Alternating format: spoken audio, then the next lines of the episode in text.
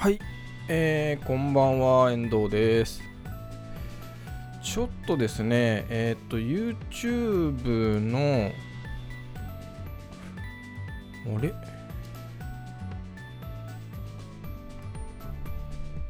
これは見れてるかな ?Facebook は見れてるかな ?Facebook は見れてそうですね。あ、YouTube 見れてるかな？あ、大丈夫そうですね。あ、よかったよかった。ペリスコープも大丈夫そう。あ、よかった。えー、お待たせいたしました。遠藤です。ウェブマスターで調運している遠藤です。えー、毎週木曜日の夜8時から、えー、雑談配信ということで、ウェブマスターのまったり30分、あ、コメントを送ってなかった。え、配信をしております。よろしくお願いします。いや、なんか今ですね、配信をし始めたら、あの、リストリウム .io って、まあ、いつも配信に使ってるツールがあるんですけども、そこで、なんか YouTube の接続が切れちゃいまして、接続し直したんですけど、大丈夫そうですね。配信できてそうですね。うん。大丈夫そうですね。えー、よろしくお願いします。ちょっとまあいろいろ環境があの変わ変わったというかちょっと違いがあってその影響かもしれませんがなんかあれなんですよね。YouTube のライブ配信でえっ、とライブ配信の管理画面が変わるのかな。なんか今あのー、ライブ配信をするときに YouTube の画面で表示が出ててその新機能が加わって、えー、ライブの管理画面が変わりますみたいないうふうに書かれててでライブ管理画面まあ23週間前からそれは出てるんですけどもそれがあのー、やるとですね、まあ、多分リストリーム対応とまだがまだその画面に対応してないってことだと思うんですけどその YouTube ライブって2つ、まあ、配信に種類があって、今すぐ配信っていう配信方法と、あとはあらかじめそのイベントとして、えいつから何時なから始めますよってこうイベント形式の予約投稿みたいな予約ライブ配信みたいな2つがあるんですけどそのどちらになるのかちょっとねまあちょっとテストしたいなと思いつつもテストする時間がなくてできてないんですが、そんなのの影響かもしれないんですが、まあ、とりあえず大丈夫そうなので、えー、このまま進めていきたいと思います。よろしくお願いします。ちょっともしかしたらネットが遅いのかな？うんちょっともしかしたら通信が不安定なのかもしれないんですが、まあ、あのいつも通りですね、えー、この配信は YouTube ライブと Facebook ページ、ペリスコープで同時配信をしております。で配信が終わった後は動画が残りますので、それぞれのプラットフォーム、サービスですね、えー、動画のアーカイブが残ります。あとは、音声のみ、えー、ポッドキャスト配信もしておりますので、え、今回もあのする予定です。でもしあの途中でですね、ネットが切れちゃったりとか、配信が止まっちゃった場合には、後であの、えー、動画として投稿しますので、えー、そちらをまたご視聴いただければと思います。まあ、今日はではあれなんですよ、大した話がなくて、あの、うーんって感じなんですけど、あ、藤丸さんどうもどうも、こんばんは。そう、なんかもう本当ネタがなくて、もうここ数週間毎度毎度言ってるんですけど、ネタがないっていう、なんか別に話すこともないんですけど、まあそんなので、えー、あまり大した話はできないかもしれないんです。またね、えー、30分ぐらい、えやっていきたいと思います。ちょっと最初5分ぐらい遅れちゃったので、まあ、そこら辺時間見ながらやりたいと思います。で、えー、今日の話題ですけれども、まずはですね、あの、キャンバっていうサービス、あの いや、ほんとネタないんですよ。ま、なんか毎週毎週話す、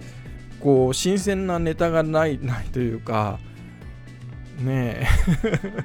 30分しかないのであんまりなんか深い話をグダグダもできないしっていう。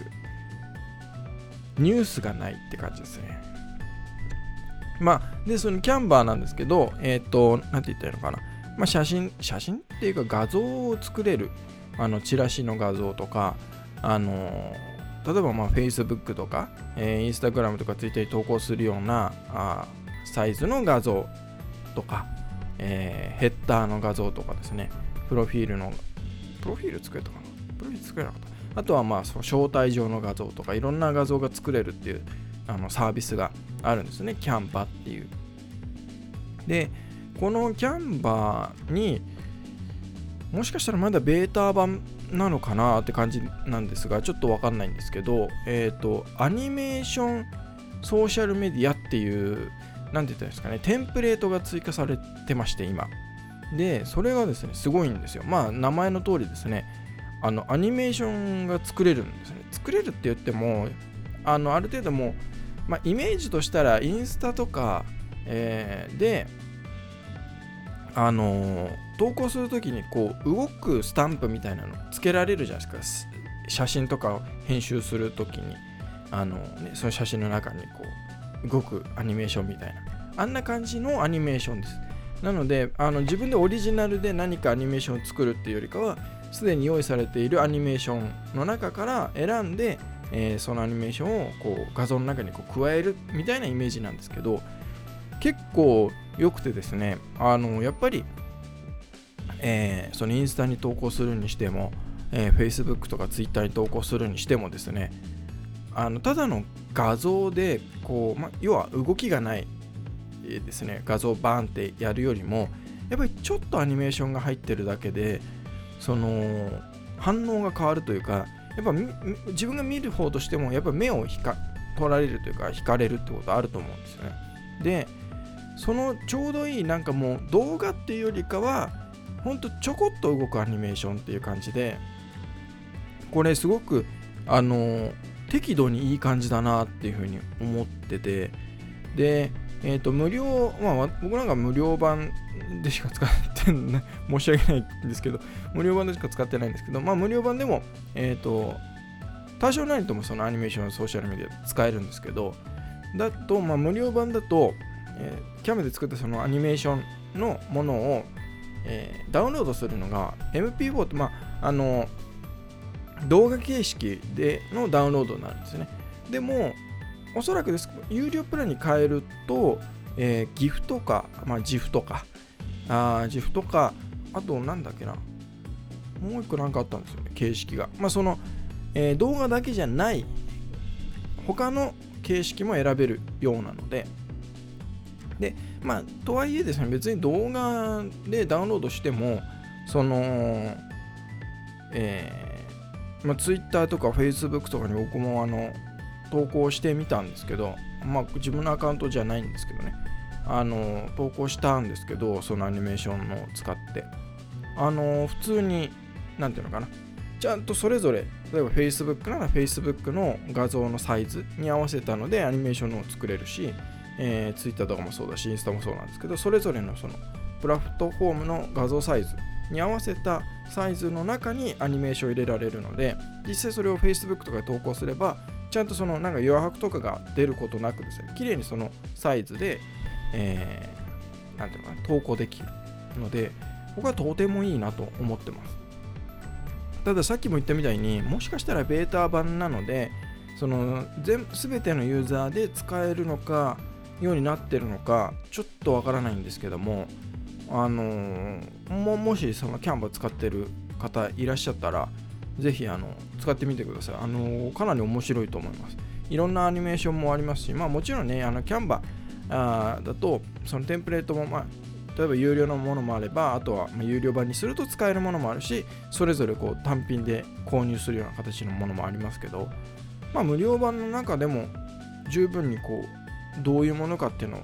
体験することはできると思うのでぜひぜひ使ってみてください。あの、とてもいいと思います、あれ。なんか一生懸命ね、どう、あ、やっぱ、やっぱなんか同じ、なんていうのかな、画像でも、例えば Facebook でもそうなん、Facebook は特にそうですけど、同じ画像でも、その画像で投稿するのと、動画形式で投稿するのと、全然違うじゃないですか、リーチが。ね。だからそういう面でも、そういうちょっとひと手間加えて、あのアニメーションを入れて動画にして投稿するともしかしたら反応がね、え、リーチとかの反応が変わってくるかもしれないので、ぜひ試してみていただけたらいいんじゃないかなと思います。はい、なんかね、本当はそういうニュースとかも、新しい機能とかも、なんかバンバン送ってほしいんですけどね、プレスリリースとか、各ソーシャルメディアの方とか、各サービス、ペライチとかジンドゥとかもそうなんですけど、送ってもらえればどんどん紹介するのになっていう別になんかねあの報酬とかいらないんでって思ってるんですけどね。今って結局自分で情報を追っかけてるというか探して気づいとかねこういうキャンバーみたいに久しぶりに使ってあれこんなのあるって言って気づいて紹介するみたいになっちゃうので。うん。まあまあまあいいんですけどね。はい。えー、そんな感じです。で、ここからはですね、もうほとんど Web マーケティングも何も関係ありません。えー、個人的な話になっていきますので、あのー、興味ある方だけご視聴いただければと思いますけども、えっ、ー、と、やっとですね、昨日かな？あの iPhone のこのいわゆる何て言うんですか、えー、この3つのねレンズの、えー、タピオカとかなんか言われちゃってますけど、まあ、確かにねうん、って感じはしますけど、このあの iPhone 11の僕は結局ですね、Pro Max にしまして、でこんなサイズ大きいんですけど、で、これがま届いて、いろいろ設定を昨日の、あんまり時間がなかったんで夜やってたんですけど、まあなんか、で、僕は今までは iPhone7 Plus を使ってたんですね。で、そっから乗り換えたんですけど、まあ例えばホームボタンがないとかはあるんね、とか違いはあるんですけどなんかあんまりこう機種変したなっていうなんか新しくなったなっていうかいう感じは全然なくてなんかもうただ単になんか新しい本体が届いただけみたいな なんかそんな感じがしてるんですよね。でまだねあの写真撮ったりとかあの何、て言うんですかね。うーん。してないのでそのレンズのところのまだ性能を僕はちょっと動画撮ったりしてないのでまだ体験してないんですけど正直ホームボタンがあるなしって別にそんな大差ないなっていうのがなんかか使った感じですね。あとやっぱりやっぱり今あの藤原さんも書いてますけどうーんね文鎮化続出らしいねっていう、うん、まあそれはよくわかるなって感じはします。うん、で、なんか僕もなんかどれがいいかなって思ってたんですけど、でも11、ただのね iPhone11 だと、いや、だったら別に7プラスでいいなっていうのもあって、で、じゃあ11 Pro で、まあ、サイズがっていうと、うん、それはそれでどうなのっていう感じもしてですね。で、結局もう、で今までの iPhone7 Plus と正直サイズって変わってないんですよ。あのー、なのでなんかサイズ感も僕はすごくなんか大きくなったなとかちっちゃくなったなとか全然なくて若干重くなったなっていうのがやっぱりある、うん、多少重くなってる感じがするっていう。ぐらいなんですけどねガラスの強度のレポートなんかしないですよ。もうあの新しいの買ってください。そしたら、藤村さん もうね、もう高いっすよね、な。なんかもう、こういうことじゃないのになっていうのはちょっと思いますね。僕は個人的にはですね。だから、なんかもう本当、うん、どうなんですかね、ここまでハイスペックなものが必要なのかなっていうのはすごく感じるし、別にそうじゃなくて、その、なんていうの、サイズじゃなくて、重さを軽量化してくれよっていうのは、常々なんか僕なんか思うんですよね。うん、だって正直、その、えー、11 Pro あのだからちょっとサイズが小さいのでもそこそこやっぱそのサイズで他のと比べたら重いですよね。多分ねなんかちゃんと見てないですけどなんか軽くしてほしいんですよね。なんかもうハイスペックでこんな別にレンズとかいいしみたいな。なんかね。っていう感じですね。まあでも、まあ、7プラスだったので、まあそろそろね、やっぱり買い替えのほんセブンプラスのやっぱバッテリーの減りも尋常じゃないので もうもうさすがにきついなっていうのもあるし今までね前も話したかもしれないんですけど、えー、と 5S ってちょっと待ってくださいね。今手元にあるんですけどこれこれ 5S を今まではあの寝室とかで使ってたんですよ。この 5S サイズ感っつったらだいぶ違うと思うんですけどほら。どう見せたいこんこんな違うんだ。今自分で見て驚いたんですけど。こんな違うんですね。だいぶでかいなこれ。もう正直まあ確かにこの 5S のここのね今のこう11みたいな感じでこう全部フルね、液晶になってくれれば、確かにこれでも全然いいなっていう気はしますけどね。うん。で、まあ、この 5S もですね、まあ、よく見ていただくと分かるんですけど、ここがもう浮いてるんですよ。ほら。こうやって押すと、ペコペコなるんですよね。浮いてるでしょ、ここ。ちょっと分かりづらいかもしれない。こうやってやると分かるか。これでももうバッテリーの膨張が、これ2回目なんですよ、バッテリー膨張してんの。だからもうさすがに無理だなと思って、これ、もうバね、5S のバッテリー交換はしたくないしなっていう感じはしてますね。そうなんですよね。今、藤村さんコメント書いてくれてますけど、次の革新は 5G 出てからだねって、本当そう思いますね。だから僕もこの11の発表がある前から iPhone 買う買い替えるなら、その来年の方がいいっていうの結構言われてていろんなところで。で、僕もそれは思ってたんですよ。やっぱね、来年の、えー、春ぐらいでしたっけ、日本だと。だからそこら辺が出てからが、やっぱり、うん、だろうなっていう感じがして、だから本当は来年の、ね、もう1年ぐらい待って、えー、来年発表される？新しい iPhone、まあ、多分何かしら発表されると思うんですけど、それにした方がいいんだろうなと思いつつももうでもさすがになっていう感じがしたのでまあまあまあ買い替えをしました、えー、まあいろいろ大変ですね。あの一番厄介なのがもう Suica もう Suica のあの実際 iPhone7 Plus から11っていうのはもう簡単に移行はできるんですよね。別になんか一つ一つなんか設定とかうんぬんとかしなくても。iPhone の方で自動でなんかこう同期してくれるので全然手間ないんですけどやっぱ Suica がめんどくさくて。この Apple Watch の中にいや今だから分かるんですけどね。Apple Watch の方に Suica を入れてるんですよ。そうすると,、えーと、iPhone から Apple Watch に Suica がこう追加されてるので iPhone のウォレットからは Suica がなくなる消えるんですね。で Suica を移行しなきゃなと思った時にあれでも iPhone のウォレットに Suica ないぞと。でもあの Suica のアプリを開くとちゃんと Suica が入ってるわけですよ。いつもチャージしたしてるし。でそこにあるし。あれでもこれどうすんだと思ってこれ移行できないじゃんなんて思いながらこれ最悪その Suica の今ね、えー、前の7プラスに入ってた方の払い戻しをして新たに Suica をこの11で入れなきゃダメかなんて思ってたら、あれちょっと待てよと。よくよく考えたら、これ Apple Watch じゃないと思ってですね。で、これ Apple Watch から iPhone7 プラスの方に一回その Suica を移して、ウォレットの中にね、移して、でそこを一回削除して、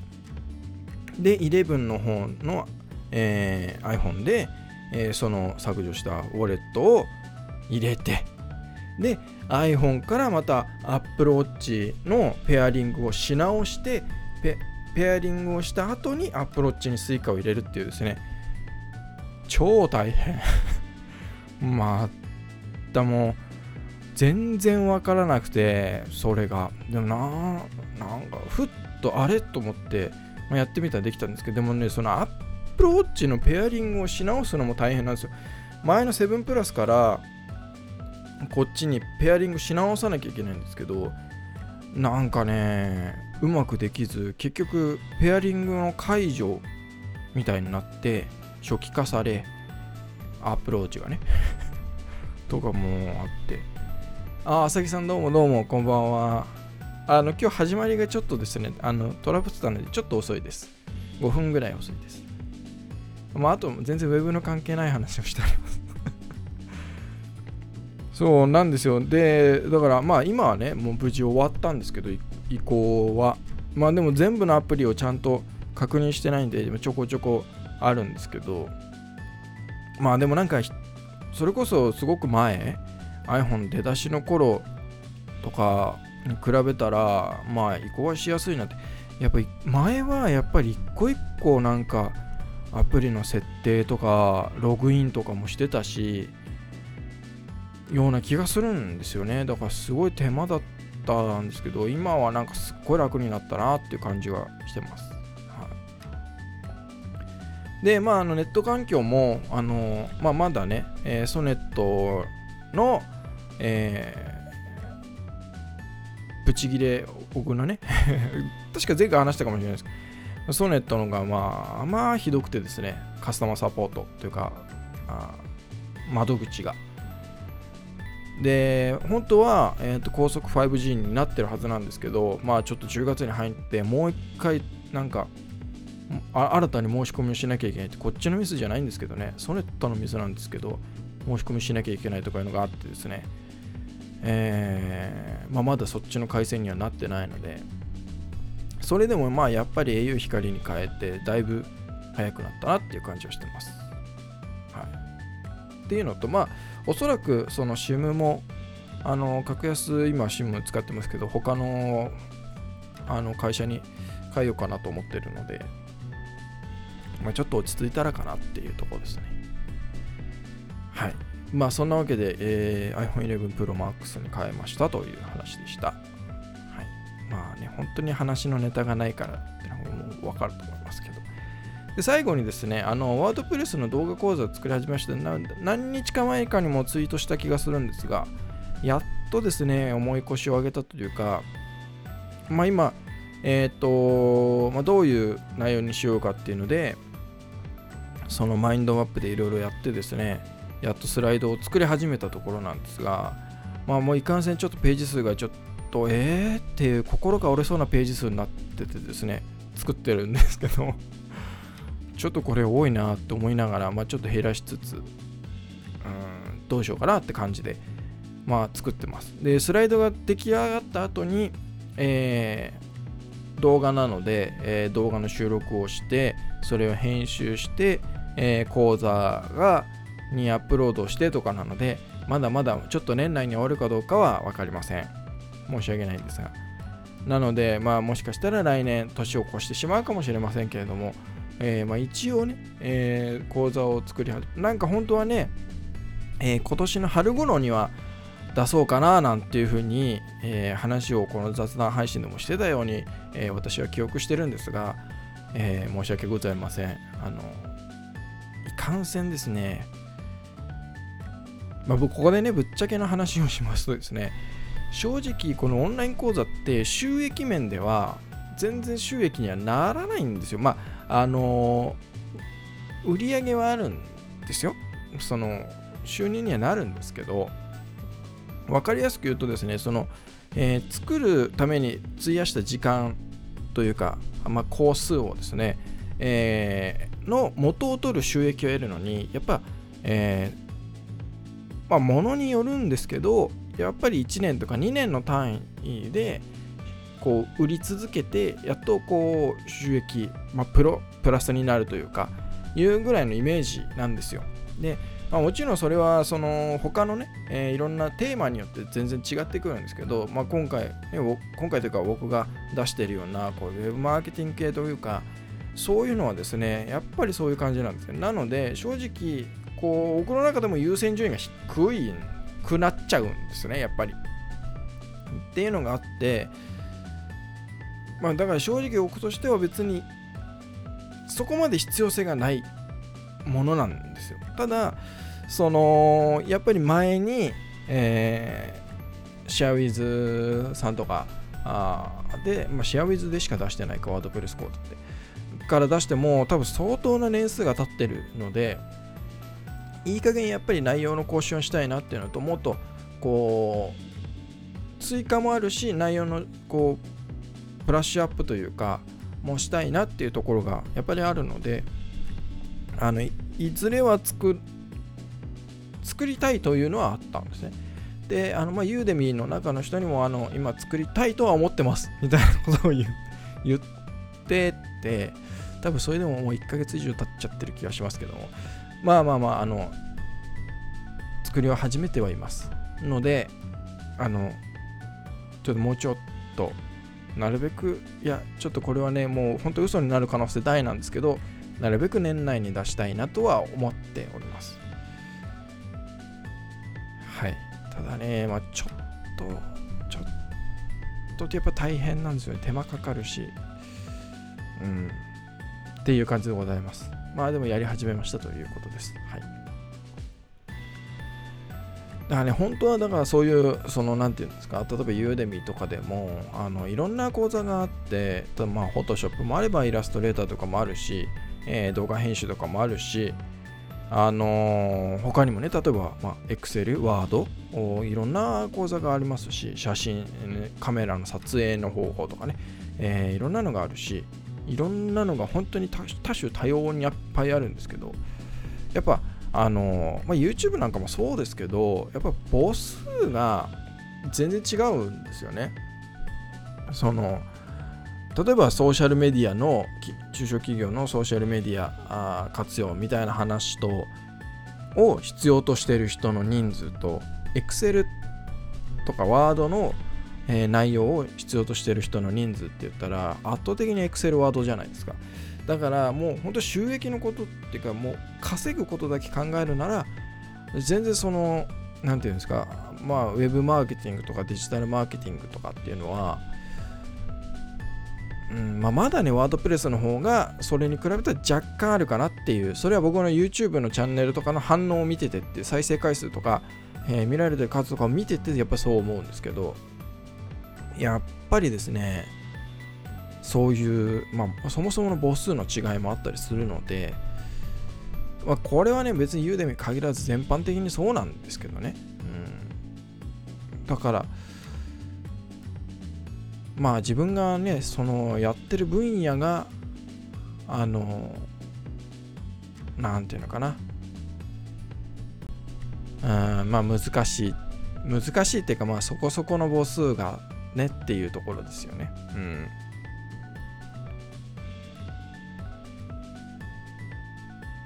検定側になれば受かるでしょ。やれば。検定が検定側っていうのはどどういうどういうことですか？検定側っていうのは。検定の協会をする作るとかそういうことですか？協会ビジネスとかそういうことですかね？いや検定側うんどうなんですかね。なんか僕大変それこそ大変なだけで。あいやね某僕が今年だ去年か。なんか撮ったねそのウェブサイトのアクセス解析のうんぬんとかっていうのも。もうね正直あれ別に持ってるからまああのなんていうのかな。あうーんなんでしょうね。その装飾品としてね。こんなこと言ってるのが全然わかんないんですけどその装飾品としてその検定を受けて合格しましたっていうのをまあね名刺に載せるなりなんかしてこうこう見栄えを自分の見栄えを良くするためには装飾品としてはまあありだと思います。ありだと思うんですけど正直だからといってそのスキルが身についてるかっていうと僕は正直まあまあその時にも話したんですけどね。雑談散々話したと思うんですけど正直スキルが身についてるかって言ったら僕は身についてないなっていうふうに思っててだから僕もその、えー、とやっぱりその講座というか受けて、まあ、別に検定の資格が欲しかったわけじゃなくて自分のスキルスキルアップがしたかったんですよね。でもっともっとなんかこう自分のやっぱり知らないこともたくさんあるだろうしもっとなんかこう知識とかそのスキルアップをしたいなと思ってそれに一つになりうるかなっていう淡い期待を持ってえー、まあ、受講したわけですけど実際はうーんとそのそこのが販売しているテキストを読んでればよかったなっていうやっぱりの結論、まあ、それ何年も前にその経験をしてるんですけどテキスト読んでちょっと変わったななんていうのもあってやったんですけど